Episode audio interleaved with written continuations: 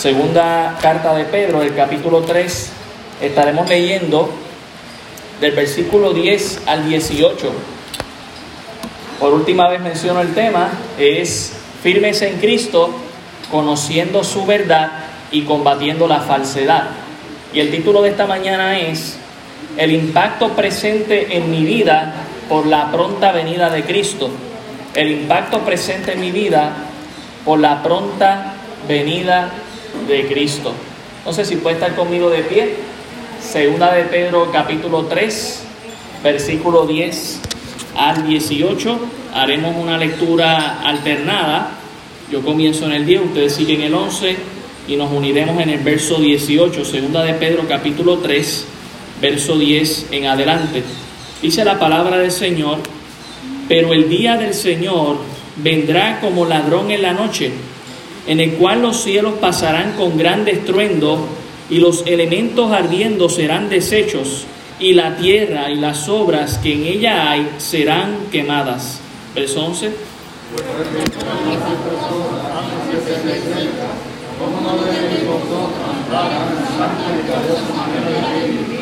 Esperando y apresurándoos para la venida del día de Dios en el cual los cielos encendiéndose serán deshechos y los elementos siendo quemados se fundirán.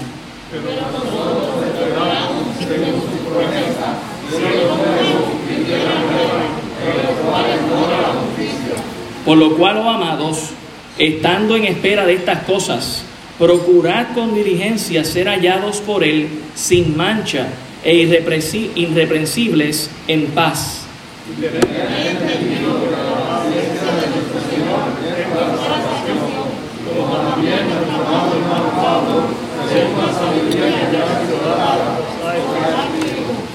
Casi en todas sus epístolas, hablando en ellas de estas cosas, entre las cuales hay algunas difíciles de entender, las cuales los indoctos e inconstantes tuercen, como también las otras escrituras, para su propia perdición.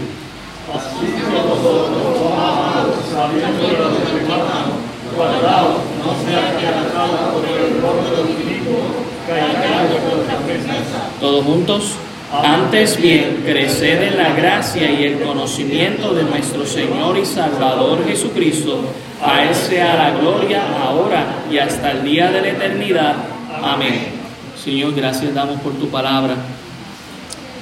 ¿Sabes cuánto amamos a esta iglesia, Señor? A esta congregación. Tu verdad, Señor, es una muestra de amor para nuestras vidas que quizás, Señor, hoy será un poco fuerte lo que escucharemos, Señor, pero la verdad nos muestra que tú nos amas. La verdad nos muestra que tú nos quieres confortar, consolar, mostrarnos, Señor, que tú nos quieres dar de tu amor, de tu misericordia en nuestras vidas, para que no tengamos que pasar por el juicio, sino que nosotros seamos, Señor, los que moremos contigo en estos cielos nuevos y tierra nueva donde mora tu justicia, Señor. Que salgamos de aquí transformados por tu palabra, convencidos, Señor, de que tu pronta venida debe impactar nuestro presente, Señor. Gracias damos por tu palabra y pido que tu Santo Espíritu hable en nuestras vidas en el nombre de Jesús. Amén. Pueden tomar asiento, hermanos. El impacto presente en mi vida por la pronta venida de Cristo. Definitivamente, hermanos, saber que Cristo viene pronto tiene que cambiar mi vida. No puede ser que el cristianismo sea, ah, Cristo viene pronto, me tiro para atrás y no hago nada. No puede ser eso, tiene que haber un cambio. Eh, en estas últimas semanas eh, hemos estado viendo los tres argumentos de los burladores y de los falsos maestros acerca de la venida de Cristo. Ellos decían en sus argumentos la ridiculez, ridiculizando la pronta venida de Cristo como algo que no se había dado y que probablemente según ellos no se iba a dar. También hablaron acerca de la carne. La razón por lo que hacemos lo que hacemos es porque tu Cristo nunca va a venir. Por lo tanto, no voy a recibir juicio y puedo pecar porque no existe tal cosa como el pecado, según ellos. Y Luego nos hablaban de la uniformidad de las cosas. Nada ha cambiado según ellos. Y ellos ignoran los dos argumentos que usó Pedro. La creación, el diluvio, ignoran las cosas que pasamos en el presente, terremotos, pandemias, huracanes. Y bueno, ahora en la Antártida se separó un pedazo de hielo dos veces del tamaño de Chicago. Te dicen los científicos que va a cambiar la altura del mar. Pero las cosas no han cambiado según estos falsos y burladores maestros. Esos argumentos fueron debatidos, ¿verdad?, por Pedro en el capítulo 3, como estuvimos viendo la semana pasada, el uso del argumento de las escrituras, profetas del Antiguo Testamento hablaron de esto, Jesús habló de esto y los apóstoles hablaban de esto. También usó el argumento histórico, la creación como un acto histórico, no algo fantasioso, no una fábula, no un mito, sino una realidad. Y también el diluvio, que todavía el día de hoy se sigue encontrando por arqueólogos aún aquellos que no conocen a Cristo, en las montañas, animales o criaturas del mar. ¿Cómo usted se explica eso? Diluvio universal, que dejó fósiles enterrados entre las montañas, como nos dice Génesis 7. El argumento de la eternidad fue otro argumento que usó el apóstol Pedro. La eternidad de Dios, Dios es eterno, nosotros no. Ah, pero, pastor, si Pedro viviese hoy, hubiesen ya pasado 21 siglos ¿No estaría un poco desesperado? Bueno, Pedro dijo que para Cristo mil años es un día, así que él te diría, solo han pasado dos días para Dios.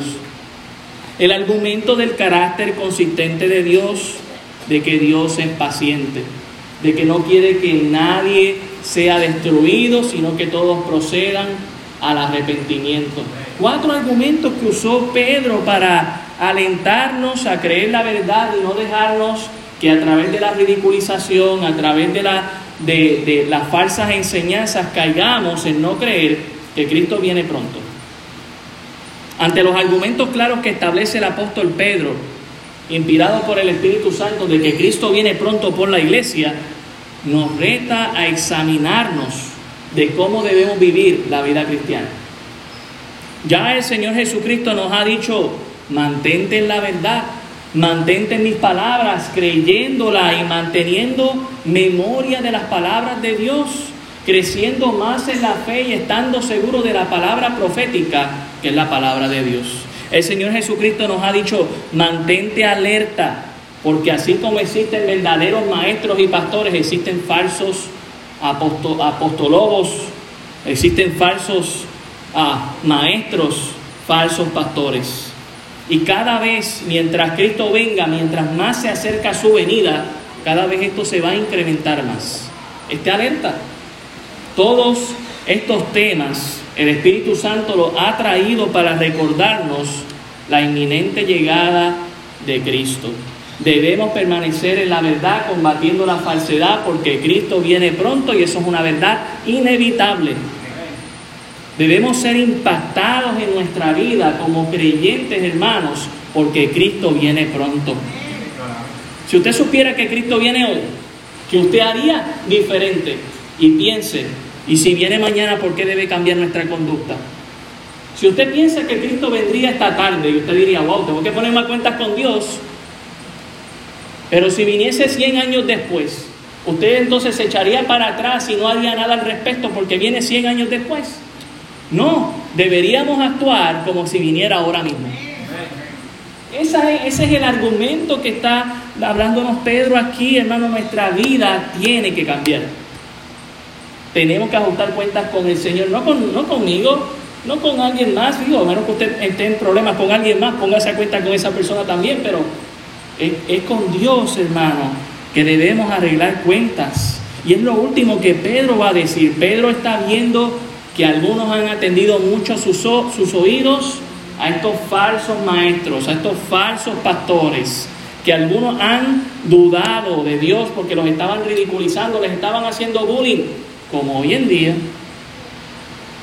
Y por lo tanto les invita, tu vida tiene que ser diferente.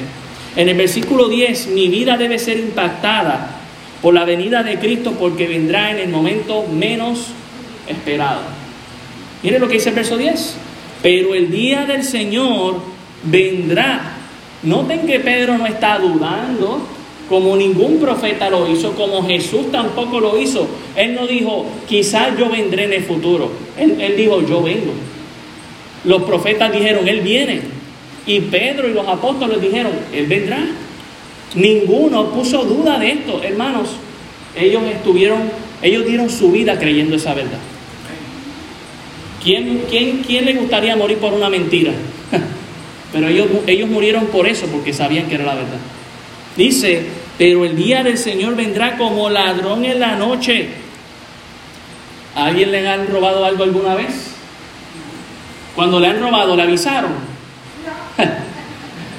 Eh, hermano, Cristo tampoco va a avisar cuando venga. Y no es que viene, no es que viene como, no es que viene siendo ladrón, dice que viene como un ladrón. La actitud de un ladrón es que no avisa, que no dice hora cuando va a hacer eso. El Señor ha sido muy específico. Tenga cuidado con estos falsos maestros, falsos pastores, apóstoles que dan y ponen fecha. Ya lo he dicho en anteriores ocasiones, pero vuelvo y lo digo, cuando ponen una fecha y un día, usted puede estar seguro que ese día no va a ser. Ese día no va a ser, ese año no va a ser. Y Dios los va a dejar caer en vergüenza. Lo increíble es que hay gente que le sigue siguiendo. Ah, no me equivoqué de fecha, es esta otra.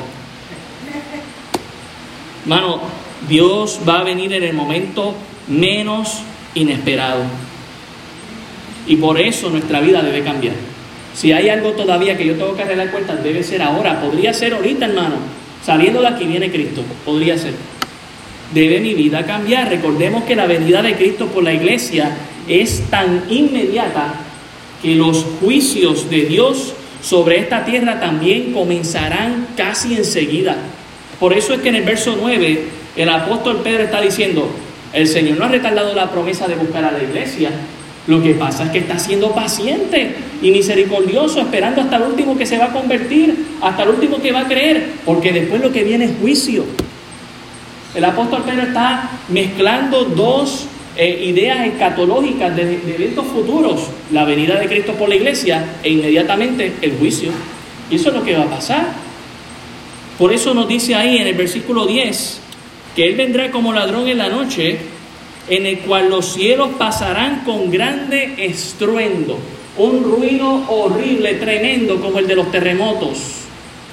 No sé si usted escuchó ese ruido en enero, antes de que empezara a temblar la tierra, pero dice aquí con grande estruendo. Y en otros pasajes dice cual nunca se ha escuchado antes. Será algo horrible escuchar ese ruido de juicio. Y nos dice en el verso 10, y los elementos ardiendo serán desechos. Algo interesante, la palabra elemento es mencionada aquí en el verso 10 y también en el verso 12, y la palabra desecho es, mencionada tres veces, verso 10, 11 y 12. Y Pedro lo deja bien claro, todo se va a desechar. La palabra elemento, para los que han estudiado física y química, tiene que ver con lo más elemental, valga la redundancia, de lo que es nuestra vida, la materia y se compone de protones, neutrones y electrones, sus partículas atómicas y 23 partículas más que han seguido consiguiendo. Estamos hablando de lo más esencial en la vida para que podamos ver, para que podamos mover, para que podamos vivir. Lo más básico, Dios lo va a, echar a arder, lo va a desechar. Será una destrucción total. Dice que los elementos arderán y serán deshechos y la tierra y las obras que en ellas hay serán quemadas. Un día ya Dios vino con agua y lo inundó todo. Y un día Cristo viene con fuego y lo va a quemar todo. Tenemos que estar claros en eso, hermano, y por eso muchos que han profesado su fe en Cristo, pero aunque muchos han profesado su fe en Cristo, debemos cuestionarnos en esta mañana, y no es que quiero hacerte dudar, es simplemente de que estemos seguros, a Cristo nadie le puede engañar. Usted me puede engañar a mí, yo le puedo engañar a usted, pero nadie puede engañar a Cristo. Usted puede profesar ser salvo, usted puede bautizarse, usted puede aprender las doctrinas de la iglesia y de la palabra del Señor, usted puede aprender a ser un creyente 24/7, entre comillas, mientras me ven. Pero Dios conoce quién es usted en su vida privada. Y por lo tanto, yo debo cuestionar y preguntarme, ¿seré yo salvo? Algunos realmente cuando Cristo venga, hermanos, se quedarán en la tribulación, pensando que eran creyentes y serán destruidos junto con la creación. Por eso arrepiéntete. Por eso deja que Cristo cambie tu vida. Por eso arregla con cuenta con el Señor en esta mañana. No dejes que, no dejes que eso pase. Eh, eh, el Señor lo repitió mucho. Mateo 24, 43. Mateo 24, 43. Mire lo que dice aquí. Dice, pero sabed esto, que si el padre de familia supiese a qué hora el ladrón habría de venir, velaría y no dejaría minar su casa. También en Lucas 12:39, Lucas capítulo 12, el verso 39, dice lo siguiente, pero sabed esto, que si supiese el padre de familia a qué hora el ladrón habría de venir, velaría ciertamente y no dejaría minar su casa. Vosotros pues también, también preparados, porque a la hora que no penséis, el Hijo del Hombre vendrá. Y es el Señor hablando, hermano. Primera de Tesalonicenses 5.2. Primera de Tesalonicenses capítulo 5, el versículo 2 dice, porque vosotros sabéis perfectamente que el día del Señor vendrá así como ladrón en la noche. Apocalipsis 16, 15. Apocalipsis capítulo 16, el verso 15, dice la escritura, he aquí, yo vengo como ladrón, bienaventurado el que vela y guarda sus ropas, para que no ande desnudo y vean su vergüenza. No habría nada más horrible vivir una vida cristiana en falsedad y que Cristo venga y usted se quede pensando que usted se iba a ir con Cristo. Pastor, ¿cómo puedo estar seguro? ¿Has venido a los pies de Cristo? ¿Has creído en Él? ¿Has dejado que el Señor transforme tu vida? Puedes mirar al pasado y decir, yo era como era, pero el Señor me ha ido cambiando. Puedes decir, yo, yo tengo frutos que con, el Espíritu Santo da testimonio a mi espíritu. ¿Está usted seguro? Si no, arregle, con cuentas, arregle cuentas con Dios hoy, hermano. Y que no le importe el qué dirán. Olvídense de eso, porque usted quiere estar bien con Dios. Quiere estar bien con Dios. Cristo viene pronto y viene como ladrón en la noche. En el versículo 11, allá en segunda de Pedro, versículo 11 del capítulo 3 de segunda de Pedro, dice, puesto que todas estas cosas han de ser desechas. Otra vez la palabra desecha es mencionada aquí. Y noten la exclamación. Yo sé que, y hasta yo lo he hecho, no es una pregunta lo que está diciendo Pedro aquí, ¿ok? No tiene signos de pregunta. Aunque la palabra como usualmente es una preposición que se usa como para preguntar, ¿verdad? Para cuestionar. Noten que lo que dice es, ¿cómo no debéis vosotros andar en santa y piadosa manera de vivir? No lo hace en forma de pregunta, sino en forma exclamativa. Nuestra vida tiene que ser diferente, hermanos. ¿Por qué? Porque esos juicios justos de Dios ocurrirán. Y porque yo he sido lavado en la sangre del cordero y le estoy esperando a que venga, a que venga. Mi conducta y modo de vivir, la vida pública y privada, joven, adulto o anciano, debe ser santa. Y debemos vivir piadosamente. La santa conducta es nuestro estilo de vida. Cómo vivimos nuestra vida cristiana debe ser siempre separados del pecado y apartados para ser usados por Dios. Eso es santo. Y yo sé, como lo mencionó aquí el hermano, no somos perfectos, todos pecamos, pero el santo no, se, no le gusta embarrarse en el fango. El santo cuando se ensucia va y se lava la sangre de Cristo y le gusta estar limpio. El piadoso es una actitud siempre reverente a Dios que debe ser en todos los aspectos de mi vida. La idea de piadoso, eh, quizás en, inglés es, mucho más fácil, es como godlike, parecerse a Dios. Esa es la idea de ser piadoso. Obviamente no somos Dios, pero es andar como Dios anda, santo. Es andar como Jesucristo anduvo, santo, público y privadamente. Allá en Segunda de Corintios 5, Segunda de Corintios 5, el apóstol eh, Pablo dijo lo siguiente. Segunda de Corintios 5, el verso 9. Segunda de Corintios 5, 9 dice, por tanto, procuremos también, o ausentes o presentes, serle agradables, porque es necesario que todos nosotros comparezcamos ante el tribunal de Cristo, para que cada uno reciba según lo que haya hecho mientras estaba en el cuerpo, sea bueno o sea malo. Hermano, aún nosotros los creyentes vamos a darle cuenta a Dios, no para juicio, pero sí vamos a dar cuenta a Dios. Y eso debe animarnos a, como dice Pedro, esto debe de haber un cambio en mi vida. Si hay algo todavía que tengo que ajustar cuenta, hoy debo darme cuenta, Señor, perdóname. Señor, me humillo ante ti. Tú vienes pronto y no he estado andando como debo andar. Vuelvo y repito, hermano, si usted sabe que Cristo va a venir esta noche, ¿qué, qué cambiaría usted en su vida? Pues hágalo ya, aunque venga tres días después, aunque venga cien años después, hágalo ya. Y no lo haga porque yo lo digo, hágalo para el Señor. Hágalo para el Señor. Dice el verso 11, ¿cómo no debéis vosotros andar en santa y piadosa manera de vivir? Mire el verso 12, dice, esperando y apresurándoos para la venida del día de Dios, en el cual los cielos encendiéndose serán deshechos y los elementos siendo quemados se fundirán.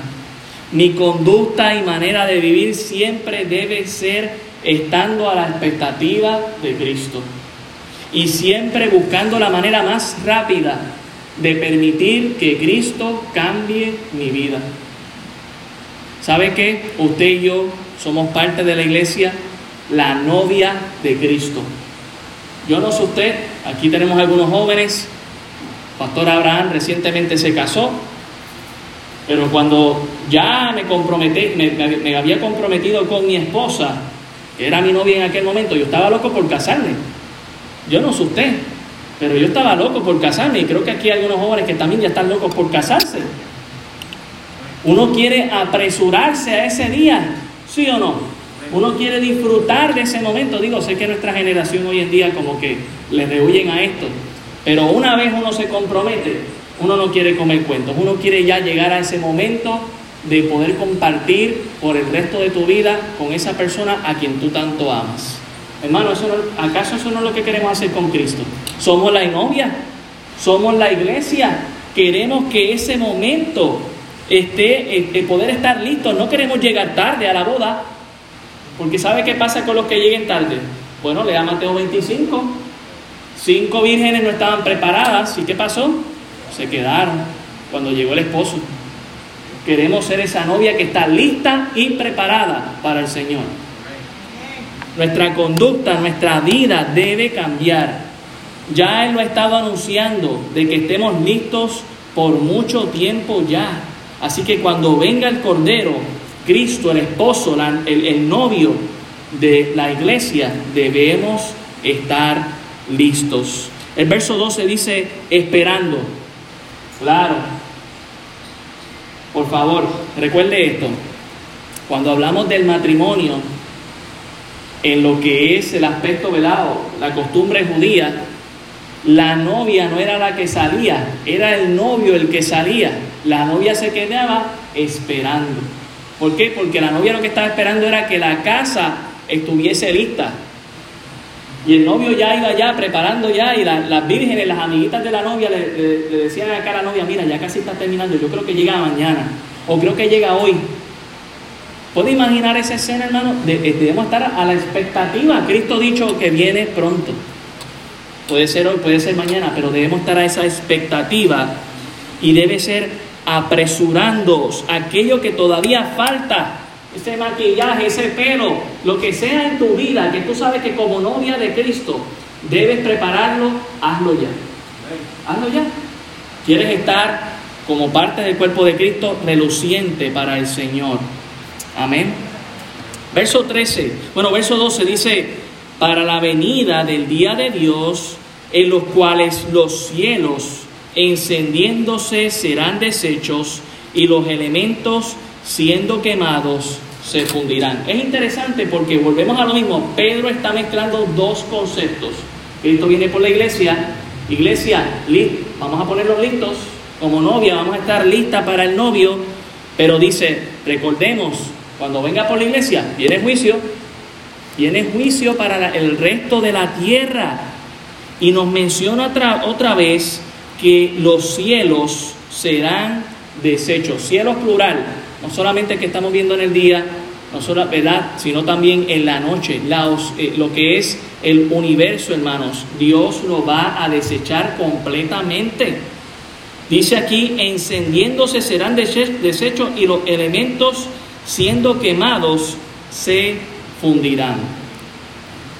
Fuego es lo que habrá, hermanos de, usted puede leer el Apocalipsis, viene fuego de arriba, viene fuego de abajo, viene fuego por el lado, viene fuego por todos lados. Los elementos se van a quemar y la idea de fundir es de que están ya tan derretidos que se pueden unir. ¿Y cuál es la idea de esto? Recordemos cuál es la, el tema principal de la Biblia.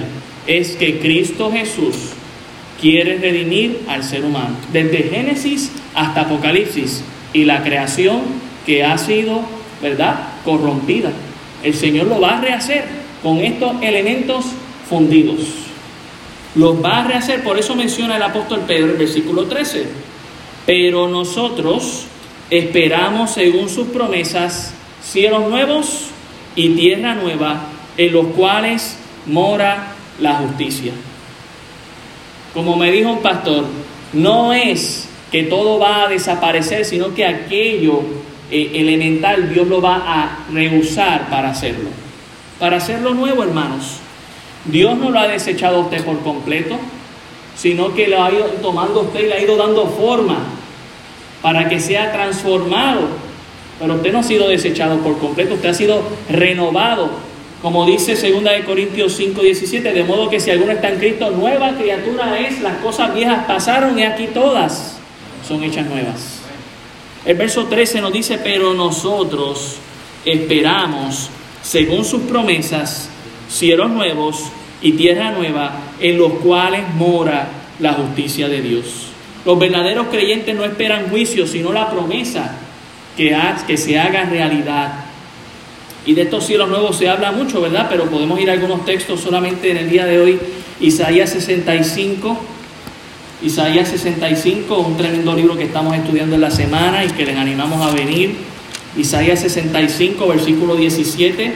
Mire lo que dice aquí el texto. Dice, porque aquí yo crearé nuevos cielos y una nueva tierra, y de lo primero no habrá memoria, ni más vendrá al pensamiento, mas os gozaréis y os alegraréis para siempre. Hermano, note cuánto tiempo va a durar este gozo. Para siempre. Dice, en las cosas que yo he creado, porque he aquí que yo traigo a Jerusalén alegría y a su pueblo gozo, y me alegraré con Jerusalén, y me gozaré con mi pueblo, y nunca más se oirá en ella voz de lloro ni voz de clamor. Estamos esperando ese momento, hermano. También el capítulo 66 de Isaías, el verso 22, note lo que dice. Dice, porque como los cielos nuevos y la nueva tierra que yo hago permanecerán delante de mí, dice Jehová, así permanecerá vuestra descendencia y vuestro nombre. Y de mes en mes y de día de reposo en día de reposo vendrán todos a adorar delante de mí. ¿Quién lo dice, hermano? Jehová. Ahora noten el versículo 24, es triste pero es una realidad. Dice, y saldrán y verán los cadáveres de los hombres que se rebelaron contra mí, porque su gusano nunca morirá, ni su fuego se apagará, y serán abominables a todo hombre.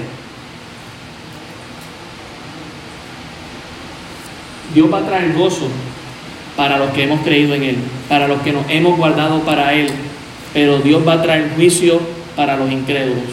Y va a ser por la eternidad. El mismo Dios que te está ofreciendo gozo por la eternidad hoy en día y alegría, si te arrepientes y vienes al Señor, es el mismo Dios que va a traer juicio sobre aquellos que se quieren rebelar contra Dios. Volvemos allá a segunda de Pedro. Por estas cosas es que nuestra vida tiene que cambiar, hermanos.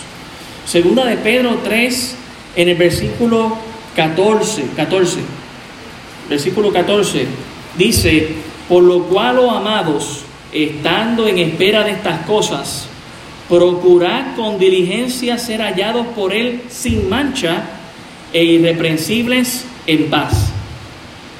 Por estas cosas, las que van a pasar, el juicio que Dios va a traer, debemos estar, debemos ser diligentes, hermanos. Ser hallados por Jesucristo sin mancha, sin reprensión. La idea sin mancha es que Dios no nos agarre en pecado, hermano.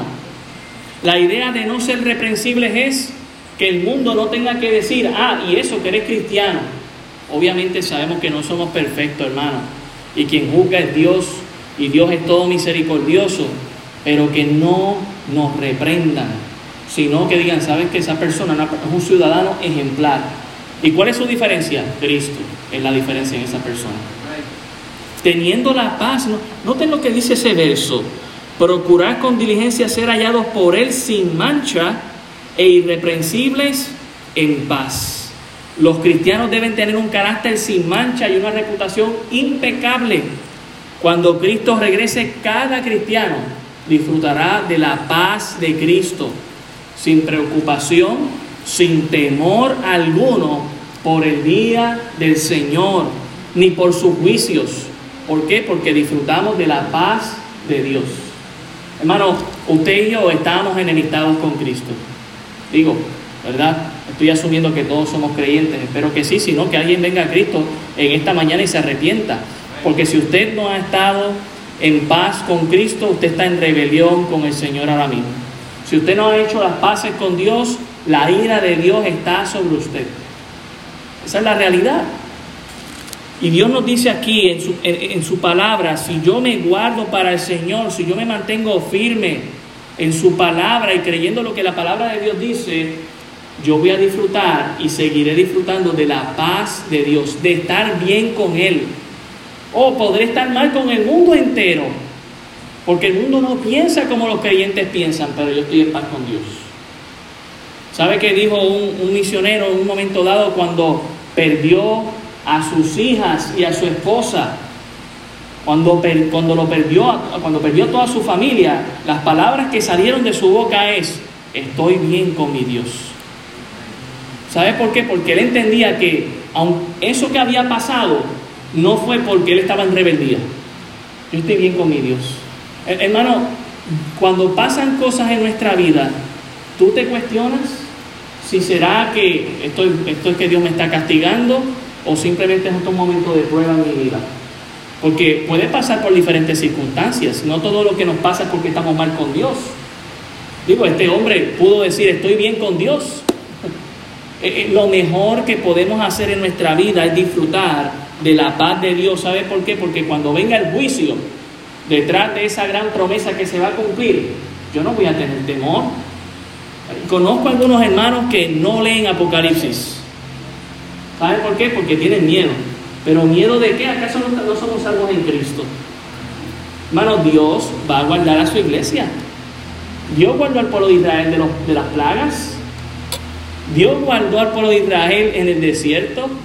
Dios ha guardado a la iglesia hasta el siglo XXI, aún en medio de una pandemia, de terremotos y de todo lo que está pasando.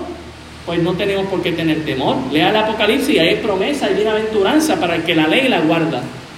Viene juicio, pero viene la promesa para el que cree. Amén. Disfrutemos de la paz de Dios. Esta paz significa que estamos seguros y firmes en su salvación, que es en Cristo. Versículo 15 dice, y tened entendido que la paciencia de nuestro Señor es para salvación. El carácter de Dios paciente es para que tú seas salvo. Al igual que Pedro y el apóstol Pablo, y hoy en día seguimos pensando lo siguiente, no soy Dios, Dios es uno y es Jehová. es el Señor Jesucristo, el Espíritu Santo. Pero si de algo estamos conscientes y estuvo consciente el Señor es que probablemente hay gente dentro de la congregación que puede ser que todavía no han venido a los pies del Señor o que han profesado algo salvo. Y Él está diciendo, hermano, ¿a quién le está escribiendo? A creyentes o a gente que ha profesado ser creyente.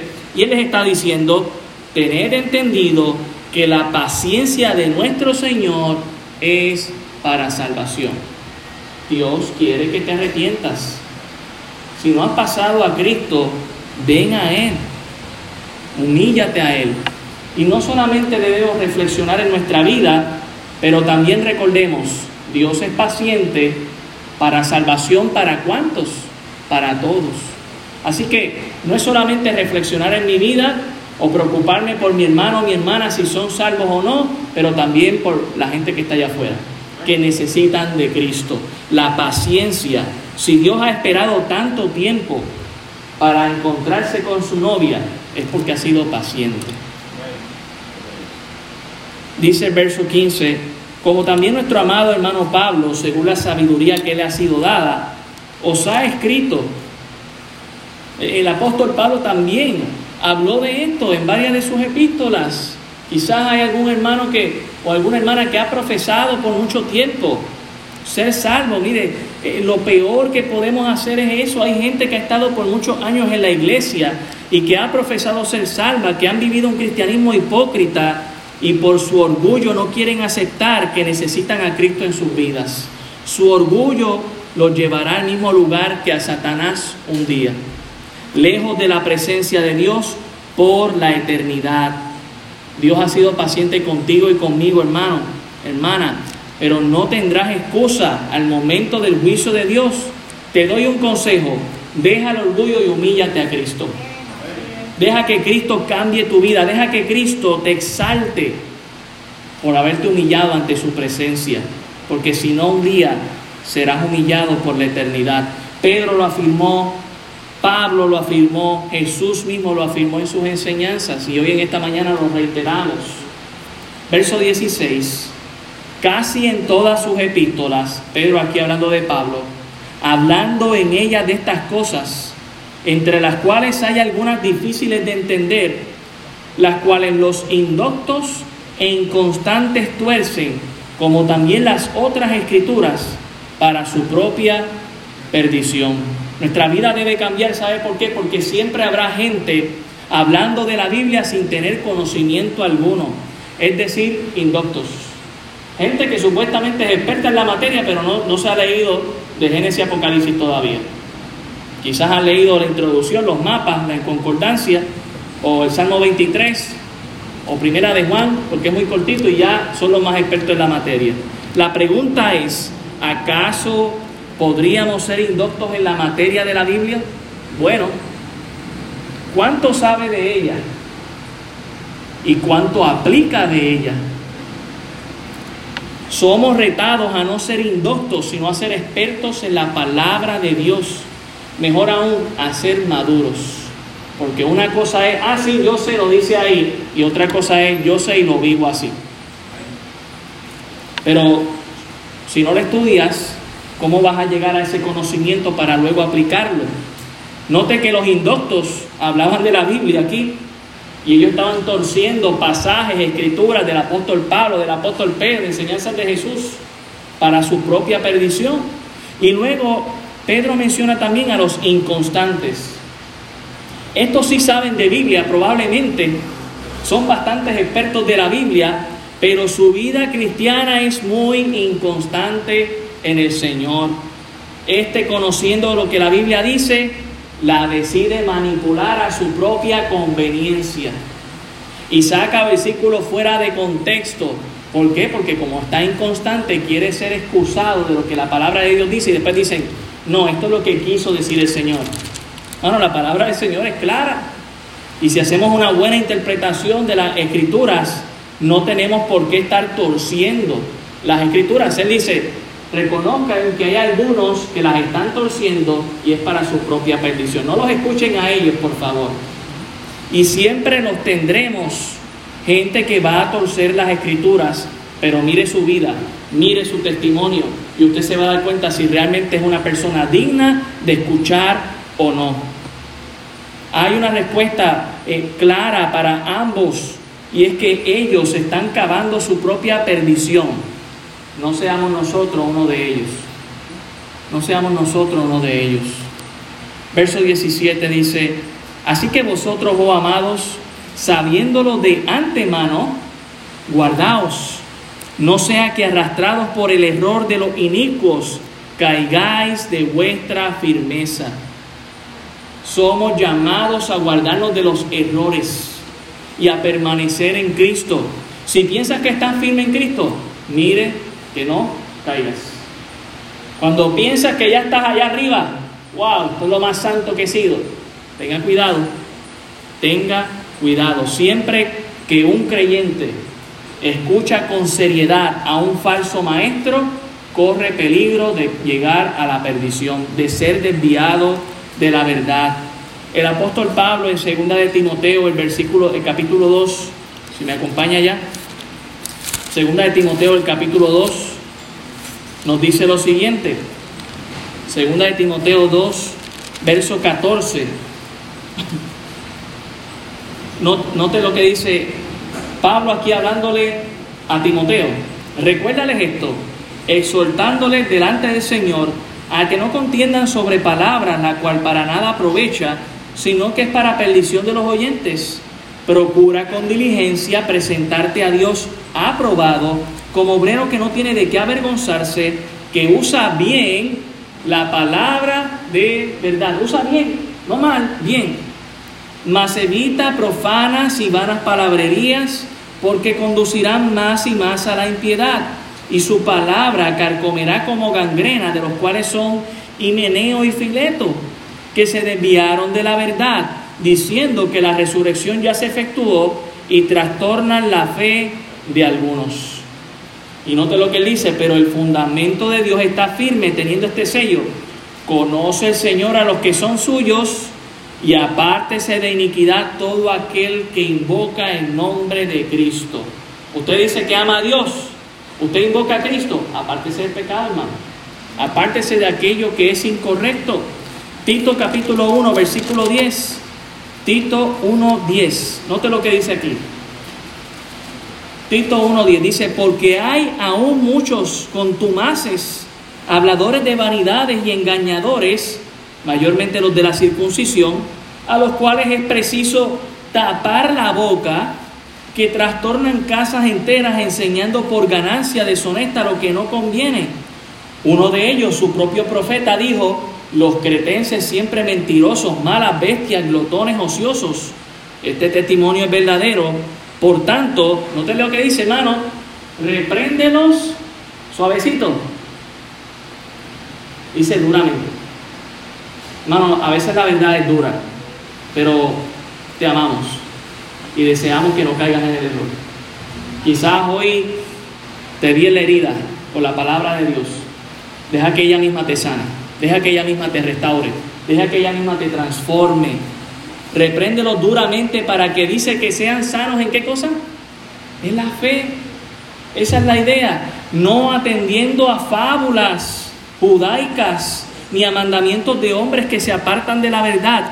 Todas las cosas son puras para los puros, mas para los corrompidos e incrédulos nada les es puro, pues hasta su mente y su conciencia están corrompidas. Profesan conocer a Dios, pero con los hechos lo niegan, siendo abominables y rebeldes, reprobados en cuanto a toda buena obra. Guardémonos para el Señor, guardémonos del error, no caigamos en esto. Oh amados, no caigamos en esto. Volvemos allá segunda de Pedro, ya estamos terminando. Verso 17. Así que vosotros, oh amados, sabiéndolo de antemano, ya lo sabemos, hermano, antes de que estas cosas pasen, nos debemos guardar. Vienen más falsos pastores, vienen más falsos eh, maestros, vienen más falsos apóstoles y le voy a decir más, como dijo, como dijo Jesús, algunos de ellos van a hacer milagros, algunos de ellos van a hacer descender fuego del cielo. La pregunta es, ¿y les vamos a creer? ¿Y vamos a dejar lo que hemos creído por una experiencia? no estando firme en el Señor. Dice, para que no caigáis de vuestra firmeza. Verso 18, antes bien, ¿qué es lo que tenemos que hacer? Crecer en la gracia y el conocimiento de nuestro Señor y Salvador Jesucristo. A Él sea la gloria, ahora y hasta el día de la eternidad. Hermanos, somos llamados a crecer. ¿Hasta qué día? Hasta el día de la eternidad. Si usted piensa que ya usted está completo en Cristo en el sentido de que ya ha crecido todo lo que iba a crecer en Cristo, bueno, pues ya usted está listo para que Cristo le llame, como hizo con Enoch, que se lo llevó. Pero si no, hermano, reconozca que usted todavía necesita crecer en el Señor, que hay cosas que todavía necesita aprender, aplicar, poner en práctica. Necesitamos seguir creciendo. La búsqueda de la madurez cristiana y la profundización en el conocimiento del Señor Jesucristo nos va a conducir a una estabilidad doctrinal que impedirá que un cristiano caiga fácilmente en el error. Por eso nosotros debemos, hermanos, permanecer en la verdad. Debemos glorificar al Señor Jesucristo, entendiendo que Él es Dios, lo que es ahora y lo será por la eternidad. Note cómo termina el apóstol, el apóstol Pedro en el verso 1 de esta carta. reconoció a Jesús como Dios. Y en el verso 18 de esta carta vuelve y hace lo mismo. Él habla del Señor y Salvador Jesucristo como Dios mismo. Él es Dios, Jesús es Dios. Y debemos darle toda la gloria. ¿Cuándo debe ser eso? Cuando Cristo venga. No dice ahora y hasta el día de la eternidad. Hermanos, si tu vida debe cambiar, porque Cristo viene de aquí a tres horas, y no viniera de aquí a tres horas, como quiera debe cambiar aunque venga de aquí a cien años. Nuestra vida tiene que cambiar. No porque lo digo yo, lo dice la palabra del Señor. Cristo viene pronto y quiere encontrar una iglesia, mire, sin mancha, sin arruga, ese vestido bien puestecito, ese pelo bien planchadito, esa corona o esa tiara bien, bien bonita, que nos encuentre, que nos encuentre como novia de Cristo bien preparados para Él. Cristo viene pronto, mi vida debe ser impactada porque Él viene. Oremos. Gracias Señor, damos por tu palabra. Ella es viva y eficaz. Quizás, Señor, la palabra hoy ha sido como martillo. Tú conoces mi corazón, Señor, y sabes que amo a mis hermanos, que deseo lo mejor para ellos en Cristo. Quizás hay alguien aquí, Señor, que todavía no ha venido a los pies de Cristo, pero hoy ha reconocido que necesita dar ese paso. Ruego, Señor, que tu Espíritu Santo y tu palabra haga esa obra en esa persona, Señor. Que tu Espíritu Santo obre en su corazón, le convenza de juicio, justicia en su vida y decida ante ti, no ante nosotros, sino ante ti, Señor, humillarse y reconocerte como el Salvador de tu vida y el Señor de su vida. Cristo, Ah, les rogamos que hagan la obra y que salves. Quizás, Señor, también tenemos hermanos a quienes amamos, que por mucho tiempo han profesado ser algo, pero en esta mañana se han dado cuenta de que no lo son. Y no los queremos poner en vergüenza, Señor, pero deseamos que vengan a Cristo también, que sean salvos, que no vivan una vida hipócrita, y que se encuentren con la sorpresa de que tú no les llevarías porque no les conoces. Rogamos que ellos también vengan a ti, Señor, y se humillen ante ti y tomen una decisión por Cristo. Y a nosotros como iglesia, Señor, te rogamos que nos ayudes a permanecer firmes, Señor, a alistarnos, a apresurarnos, porque tú vienes pronto por la iglesia. Y que si hay cambios que tenemos que hacer en nuestra vida, los hagamos ya y no esperemos a mañana. Los hagamos ya pensando correctamente. Tú vienes pronto por la iglesia, Señor. Que tú transformes nuestras vidas. Hay luchas, hay peleas en nuestro corazón, hay situaciones con las que estamos lidiando. Que tu Santo Espíritu, Señor, nos dé la fuerza para cambiar. Que tu Santo Espíritu transforme nuestras vidas y seamos diferentes para tu gloria y para tu honra. Gracias damos por todo, mi Señor Jesucristo. Amén. Hermanos, les amamos, les queremos mucho.